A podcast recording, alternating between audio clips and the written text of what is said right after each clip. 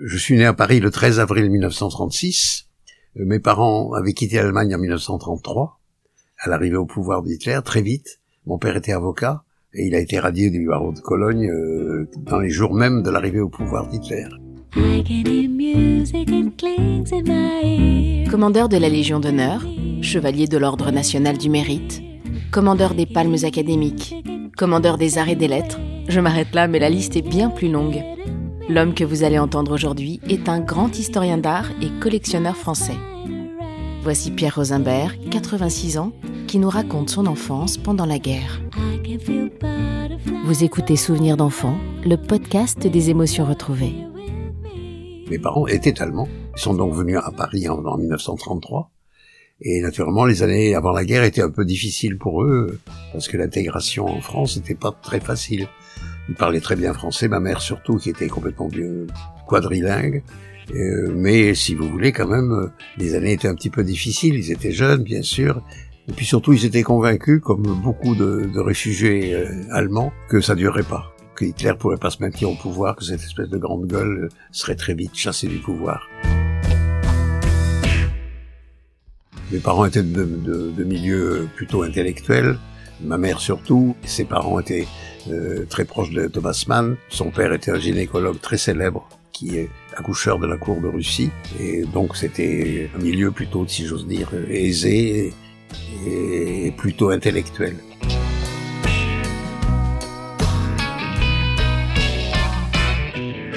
Puis est arrivée la guerre. Ma mère m'avait mis en pension à Arcachon. Quelle raison, j'en sais trop rien. Et quand est arrivé l'exode, elle est partie avec sa belle-mère et s'est retrouvée dans un petit village du Lot-et-Garonne qui s'appelle Aurillac-sur-Drô. Le maire de la commune était connu parce qu'il était le fournisseur de pruneaux d'Agen à l'Élysée. Il lui a dit une chose très simple, on est en guerre avec l'Allemagne, les Allemands vous pourchassent, je vous protégerai. Il l'a fait. Il l'a fait. Et à ce moment-là, moi j'étais toujours à Arcachon, et mes parents, mon père était dans la région étrangère. Et à ce moment-là, il a été démobilisé, il a rejoint ma mère dans ce tout petit village où ils se sont retrouvés euh, employés agricoles. Et ma mère voulait me récupérer, mais naturellement, Aurillac-sur-Drô était en zone libre et Arcachon en zone occupée. Et alors c'est le pharmacien de Duras, qui était la grande ville à côté d'Aurillac-sur-Douro, une toute petite ville en vérité, qui était qui a été chargé de me faire de faire passer la, zone de démarcation. Et il fallait que je dise c'est mon papa. Et je sais comme ça que je suis passé de d'Arcachon à Aurillac-sur-Douro.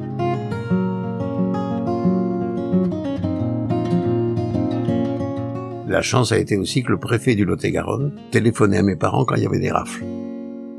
Alors euh, mes parents partaient dans les bois. Et puis quand la rafle était finie, euh, c'était voilà.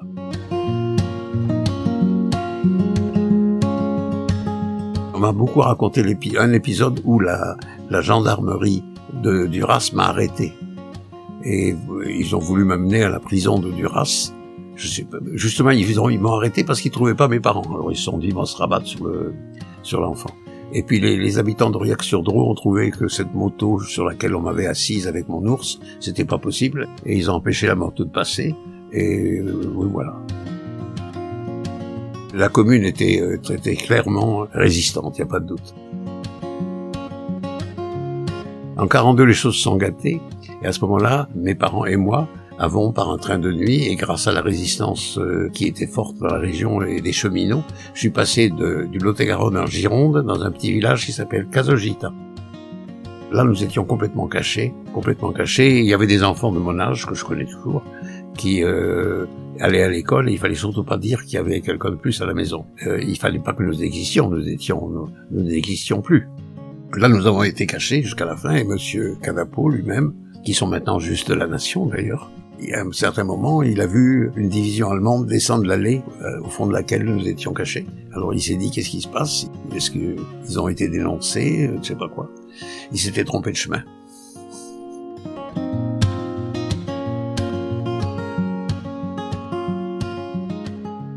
Il y avait trois enfants, dont une fille qui vit maintenant toujours et que nous allons voir chaque été, et avec qui on a gardé de très bons contacts et qui est naturellement assez fière de, de ses parents. Oui, oui. C'était courageux de leur part, parce que mes parents n'étaient pas français. Ils n'avaient pas encore la nationalité française qu'ils ont eu après-guerre, naturellement. Mon père avait gardé un accent.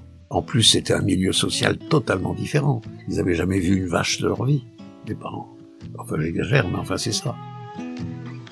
Et euh, au contraire, les, soirées euh, au, point du feu, surtout chez les, chez les serres, la première famille, ils en ont gardé un souvenir euh, ému.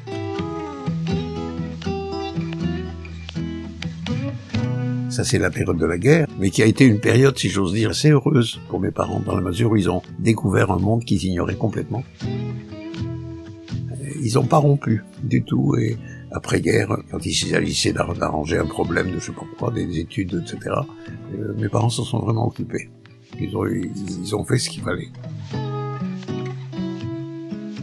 Mon père était paysan, il était paysan, il était ouvrier agricole. Dans la première partie de la guerre, sous le nom de Robert, et puis dans la seconde partie, il était complètement caché.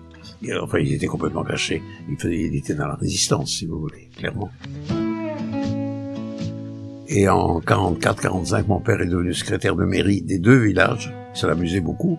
Il fallait distribuer les bons. Les paysans étaient devenus très très riches parce qu'ils faisaient du marché noir avec le tabac. Ça l'amusait assez de s'occuper de ces deux communes et mes parents seraient sans peut-être restés là-bas s'il n'y avait pas eu le problème de mon éducation. Alors ils sont rentrés à Paris plutôt tard, en 45, mais bien euh, après la fin de la guerre. Euh, non seulement après la libération de Paris, mais après la, fin de la guerre. Nous habitions à l'époque un, très modeste appartement, dans un quartier très modeste, puis c'était le 20e. J'allais à l'école communale et on se moquait beaucoup de moi parce que j'avais de l'accent. J'avais l'accent que je garde, si je veux, très facilement. Et on s'est beaucoup moqué de moi, mais j'avais un grand retard scolaire, évidemment. Ma mère euh, m'avait appris à lire et à écrire, mais tout ça quand même dans des conditions un peu particulières.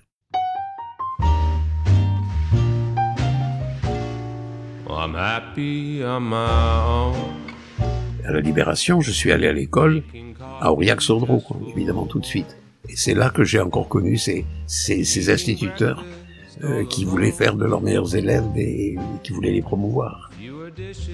Enfin, c'était des instituteurs qui avaient une sorte de fierté de, de leur métier et surtout alors dans mon cas si vous voulez la promotion était difficile puisque j'avais un retard scolaire considérable. J'étais plutôt un garçon sage. J'étais un bon élève mais pas un très très bon élève. Mes parents ne s'occupaient pas beaucoup de, de mon éducation.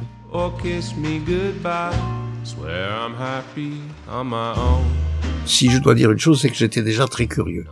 Je me souviens que je lisais le Larousse. Ça m'a toujours amusé de lire le Larousse.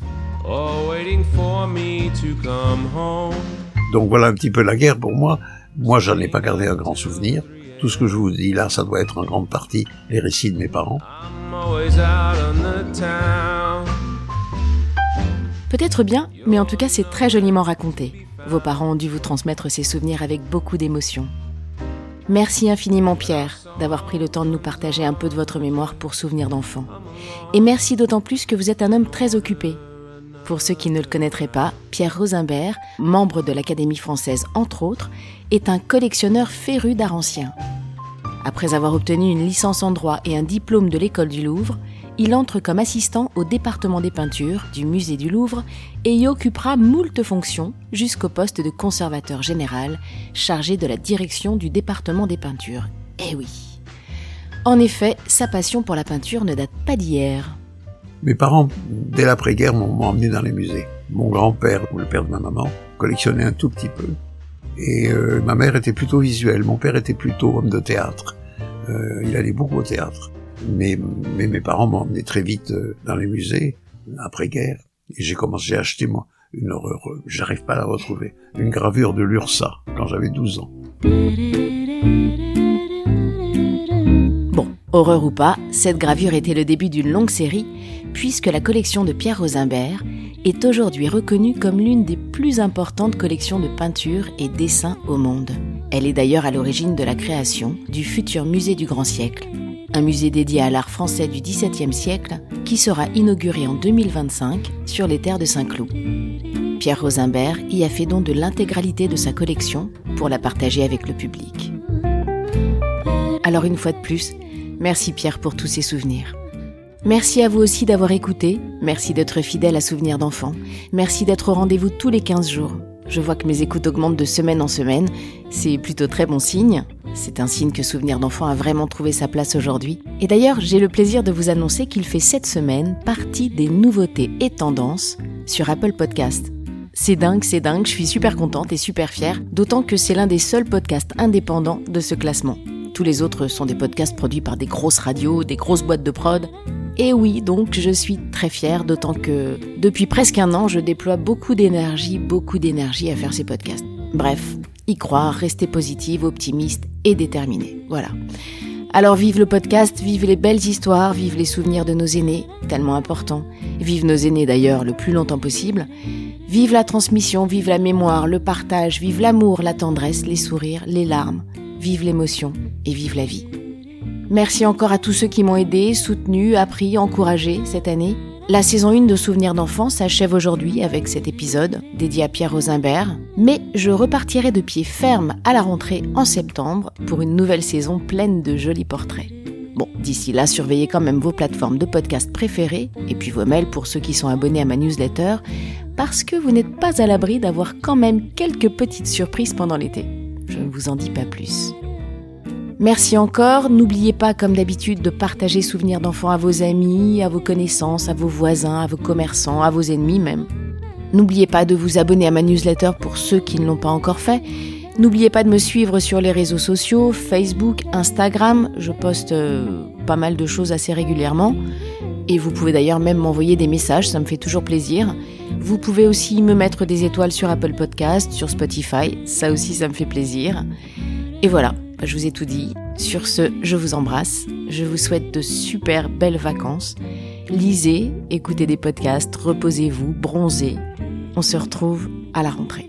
Allez, salut à tous et bonnes vacances.